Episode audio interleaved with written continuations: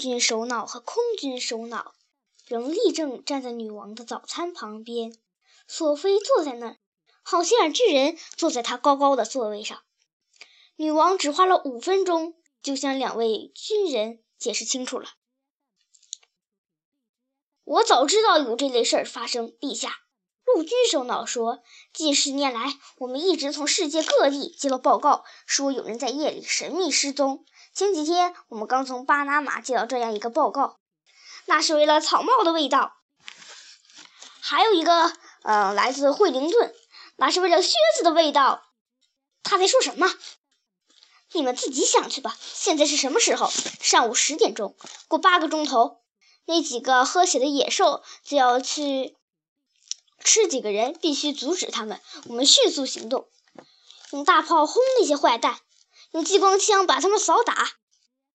我不赞成把他们杀死，可他们是杀人犯，这不成为我们要学他们的理由。以牙还牙不行，我们得活捉他们。怎怎么捉呢？他们都有五尺英尺高。等一等，别说话，听好了，我有一个理想的答案。听他说下去。每天上午，巨人们都在呼呼乡。这家伙的字儿我一个也听不懂，他为什么不说清楚一点呢？呼呼乡是睡觉，这你还听不出来吗？一点也不错，他们都在呼呼大睡。吃人豆子之前总是这样养精蓄锐，好好休息一番。然后呢？因此，你们的军队只要趁那些巨人在呼呼香呼呼大睡的时候，跑到那里，把他们的手脚捆在一起。好极了，说的都很好，可我们怎么把他带回来呢？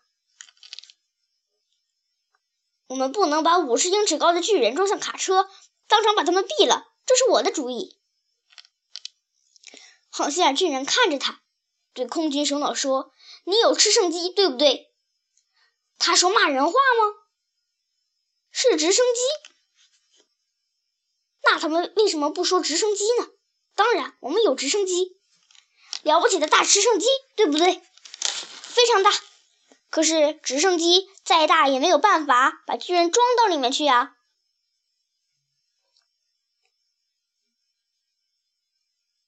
你不用把它装进去，把它吊在直升机下面，就像吊鱼缆一样，把它吊回来。钓什么？像钓鱼雷？你做得到吗，元帅？这个嘛，我想我应该可以做到。那就这么干吧。你们需要九架直升机，一架吊一个巨人。地点在哪儿？我冒昧的问一下。你能在地图上用大针头精确的标出来吗？怎么标？在地图上？我以前可从来没听说过这种玩意儿。这位空军的豆子是在胡说八道吗？空军首脑的脸涨成了鼠李子的颜色。女王用她那可敬、理智来解决。好希尔巨人，你能多多少少告诉我们巨人国在什么地方吗？这不行，我绝对办不到。那我们去不成了，真是荒唐。你们不能这样轻言放弃，才遇到一个芝麻小小障碍，你们不要撒手不干嘛！陆军首脑的脸鼓了起来，像两只大番茄。陛下，我们正在和一个疯子打交道，这种荒唐的事情，我希望不再插手。女王对那些高官员已经习以为常，她不理他。好心眼巨人。请你明确告诉这两位使不开窍的人物该怎么办。很乐意，请仔细听我讲，两位笨将军。两位军人已经准备走掉，他们还是停了下来，一动不动地听着。巨人国在哪个地方？我一点也说不上来，可我总是能跑到那儿。我每天从巨人国向前跑，向后跑，把梦吹到小朋友的卧室，路我很熟。嗯，你们只要把九架大直升机放上天。我一路跑，就让他们跟着我。那路上要花费多长时间？如果现在离开，正好在那些巨人呼呼午睡的时候赶到，好极了！马上准备出发。对整件事情非常生气的陆军首脑问：“那很好，陛下。可一旦把那些坏蛋带了回来，我们把他们怎么办呢？”这一点你不用担心了，我会给他们安排好的。现在抓紧，你们去吧。如果陛下您答应，我想和好心眼巨人做个伴儿。你在坐在哪里呢？坐在他耳朵里。